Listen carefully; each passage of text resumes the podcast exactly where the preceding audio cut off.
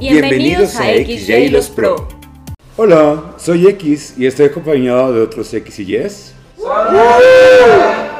A quienes les quiero hacer algunas preguntas que nos van a contestar desde el fondo de su ser para mostrarnos lo que es patología dual. Y es que muchas personas pueden hablar de, pues, qué es eh, una adicción o un trastorno. Y los médicos pueden hablar así en términos muy académicos cosas así. Y la, la gente en la calle puede pensar, ay, es un adicto, aléjate de él. Pero, ¿se han puesto a pensar qué es lo que sentimos realmente? ¿Se han puesto a pensar qué siente a un adicto o a alguien con una patología? Vamos a escucharnos, ¿no? Vamos a escucharnos realmente. ¿Cómo es para ti el dolor? Para mí, Ye, el dolor es un camino necesario para llegar a la felicidad o la alegría. Para mí, Ye, el dolor es un sentimiento eh, muy intenso que he vivido desde que era pequeña. Eh, me ha causado eh, crecimiento, pero también me ha causado un sentimiento que es que es eh, también eh, hacia abajo me, me, ha he aprendido mucho sobre el dolor y es lo que puedo decir. Gracias. ¿Cómo es para ti la tristeza? Pues la tristeza nunca la viví eh, conscientemente hasta hace, hace poco. Como que nunca tuve conocimiento de que era la verdadera tristeza hasta que, pues va a sonar tal vez no tan serio, pero hasta que me dejó mi novia y se sintió horrible, ¿sabes? Ah, eh, sientes como un, una aspiradora chupándote el estómago y, otra, como ah, duele relacionada a tu pregunta del dolor, duele sentir tristeza, la verdadera tristeza duele. Para mí, Ye, la tristeza es un gran vacío que sentimos y que muy constantemente va acompañada de dolor y de miedo. ¿Cómo es tener una adicción?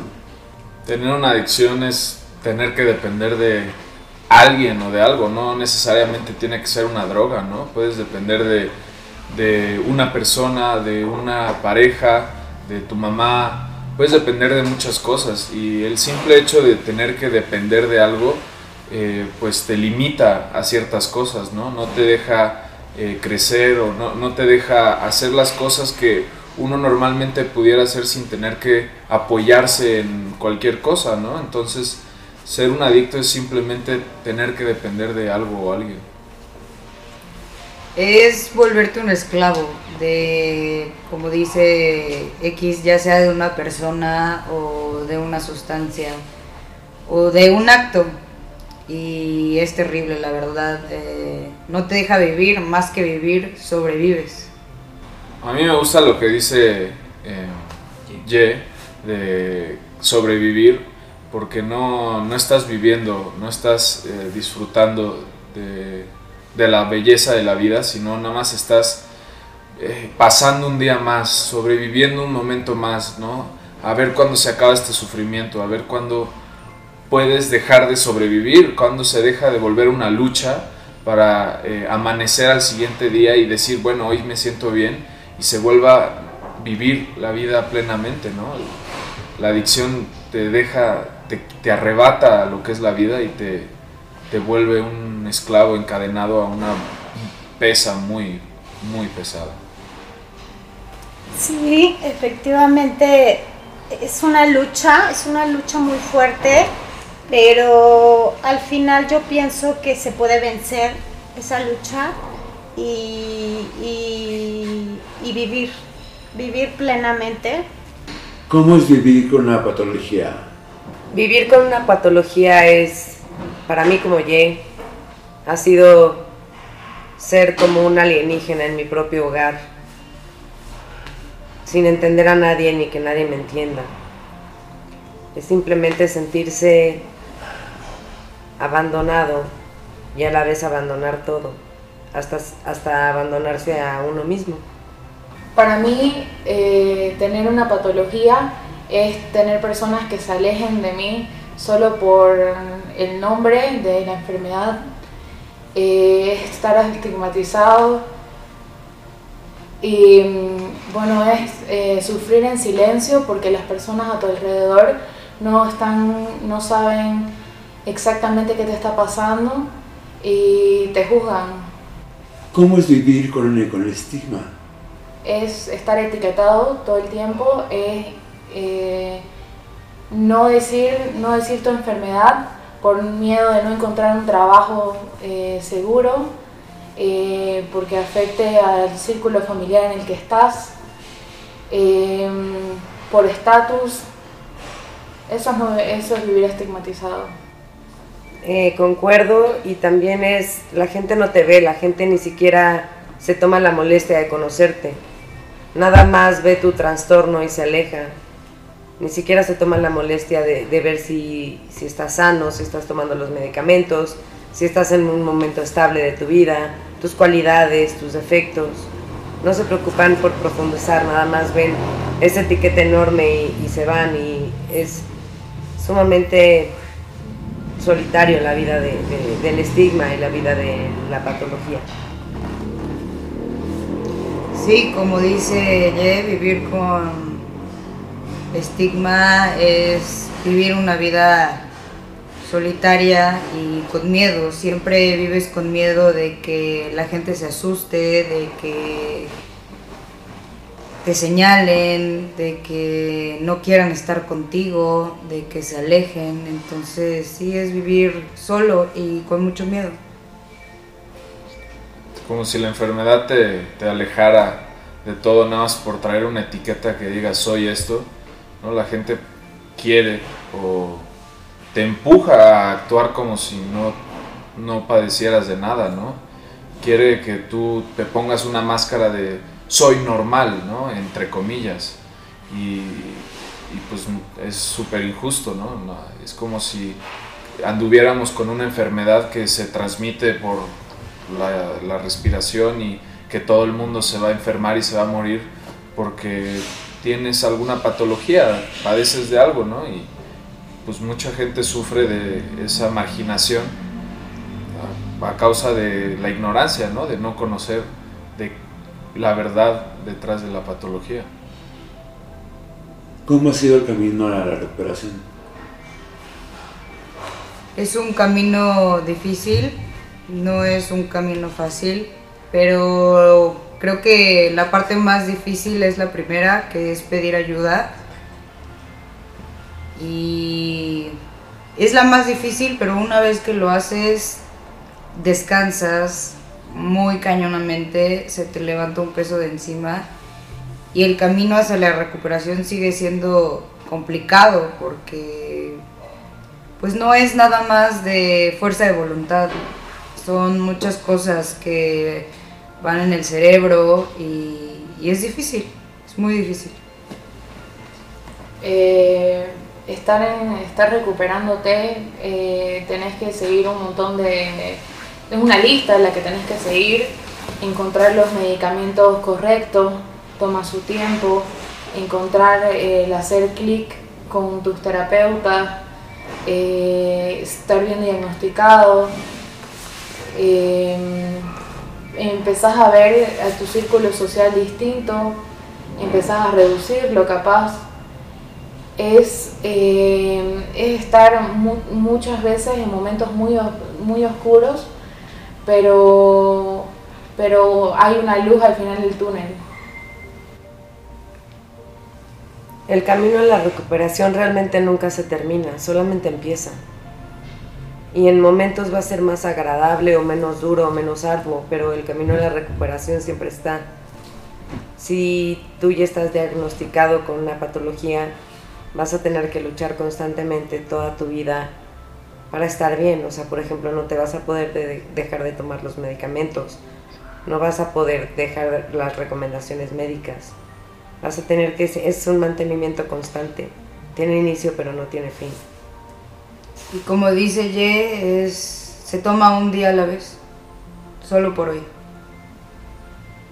Y podría ser como, pues yo, yo lo veo más como eh, equilibrar la balanza y ahora hacer sacrificios, pero hacia un bien. Porque cuando éramos adictos o teníamos problemas, pues sacrificábamos muchas cosas con el fin de drogarnos, ¿no? Y, y pues una vez que te estás recuperando, ahora estás sacrificando amistades, estás sacrificando tu tiempo, estás sacrificando eh, pues muchos hábitos que tenías, o sea, hay muchos sacrificios que se tienen que hacer para recuperarte, no es de que se cumple un plazo de X días y ya estás recuperado, ¿no? Como decía ambas Yes, nunca se va a acabar. El camino de la recuperación es un trabajo de, de constancia y de día a día. ¿Cómo sería estar en calma contigo mismo? Ah, pues primero es poner todo de tu parte hasta a tu alcance para la recuperación. Tienes que incluir a tus familiares, amigos, tienes que contar con una red de apoyo. Primero para decir que estás consciente de que estás enfermo y luego pensar en la recuperación. Y no es que sea al final uno mismo, sino que tienes que considerar todo el ambiente que te rodea, porque ellos también participan y cooperan en tu recuperación, no es uno solo.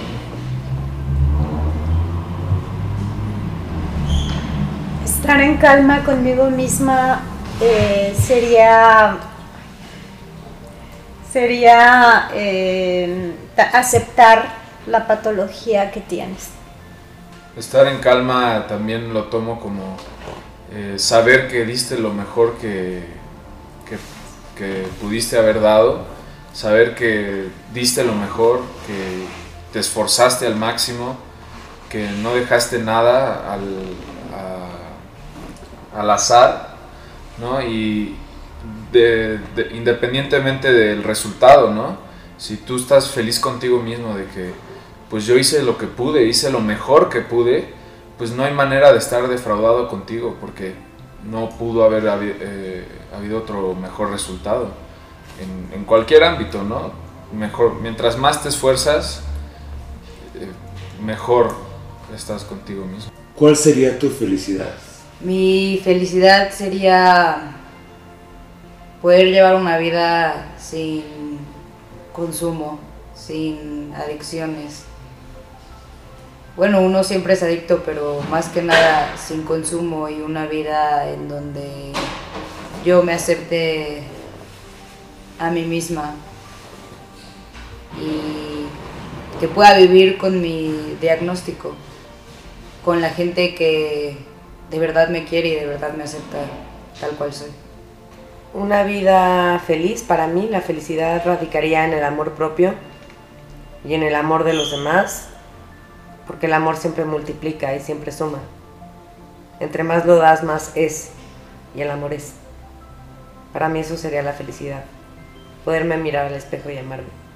Para mí, tener una vida feliz es eh, amarme lo suficiente para que no necesite que otra persona me complete, es eh, vivir con mi diagnóstico y no solo aceptarlo, sino em, no entrar en crisis, sería tener una familia eh, y con la familia que ya tengo, este, que entiendan cuáles son las adicciones, o las enfermedades que, que puedo tener y las acepten, tanto como yo las acepto. Eso sería vivir una vida feliz. Yo siento que la felicidad es como la perfección, nunca la vamos a poder alcanzar, pero sí hay un camino hacia ella. Y pues siempre te vas a poder acercar y acercar y acercar. Y no estoy, o sea, no estoy diciendo que no se pueda ser feliz, pero estar plenamente feliz, 100% feliz, se me hace algo inalcanzable, pero sí se puede trabajar hacia ella, ¿no? Y mientras mejor trabajemos, más trabajemos, más nos vamos a acercar y eh, nos vamos a sentir más felices relativamente. ¿Cómo es para ti ser tú? Para mí ser yo es tener altibajo, es estar muy feliz, muy triste, eh, pero en esa felicidad estar extasiada es amar a todo el mundo, es odiar a todo el mundo, es eh, tener, una, tener veces de compras locas, eh, compras que no harían en algún momento, eh, es también es estar en depresión, tener momentos malos, momentos en los que no quiero hablar con nadie. Para mí como es estar en constante peligro si no estoy medicada o si no estoy yendo a los médicos, es estar conmigo misma es siempre correr peligro de algo. A veces ahora en mi, recuperación veo que no soy una persona en la cual se puede, yo misma puedo confiar si no es que estoy en tratamiento. Y ya. Para mí ser yo es vivir una vida llena de altibajos, llena de impulsos, de decisiones de las que me arrepiento a la hora, hora y media, de llevar una vida en la que he estado triste más de la mitad del tiempo y la otra mitad he estado enojada de que nada me llene, ni mis logros, ni los logros de los demás. Y llevar una vida triste. Para mí sería, bueno, ir como yo soy ahorita es aprender a pedir ayuda, que muchas veces nos tardamos en hacer eso y muchas veces por eso los problemas se hacen más grandes. Y la otra es reconocer primero que tengo la enfermedad, y hacerte consciente de eso para que no te fijes en muchos en muchas de las personas que están a tu alrededor que muchas veces criticas primero antes de criticarte a ti. Yo siento que, bueno, tu pregunta me gustó mucho porque la verdad no puedo contestarla, no sé, no, no sé qué es ser yo, ¿no? Desde chico no sé qué es lo que en verdad me gusta, no sé qué es lo que quiero hacer con mi vida, ¿sabes? no sé si soy yo cuando hago las cosas que pienso que son mías, ¿no?